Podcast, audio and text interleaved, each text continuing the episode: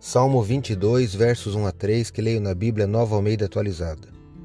Deus meu, Deus meu, por que me desamparaste? Por que se acham longe da minha salvação as palavras de meu gemido? Deus meu, clamo de dia e não me respondes. Também de noite, porém não tenho sossego. Contudo, tu és santo, entronizado entre os louvores de Israel. Salmo 22, versículos 1 a 3. Sou o professor Décio Henrique Franco e trago neste episódio comentários do Salmo 22 do livro dos Salmos que está na Bíblia Sagrada. Este podcast segue o projeto Revivados por Sua Palavra, da leitura diária de um capítulo da Palavra de Deus.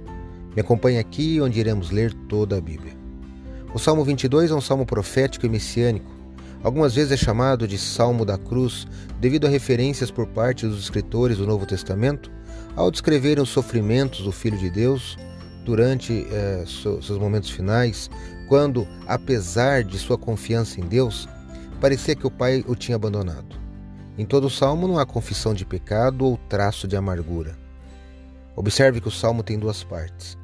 As, os primeiros 21 versículos consistem das queixas e da oração do sofredor e os últimos 10 versículos de gratidão após o livramento. Reflita em todo este texto ao fazer a sua leitura Pense no Messias desse salmo, Jesus Cristo, e pela angústia que ele passou em seus momentos finais à terra, e de suas vitórias contra o pecado e depois a sua ressurreição. Acredito, como disse o salmista, que a palavra de Deus é uma lâmpada que ilumina nossos passos e luz que clareia nosso caminho. Portanto, leia hoje em sua Bíblia o Salmo 22 e que seu dia, passos e caminhos sejam iluminados por Deus. Um abraço e até amanhã.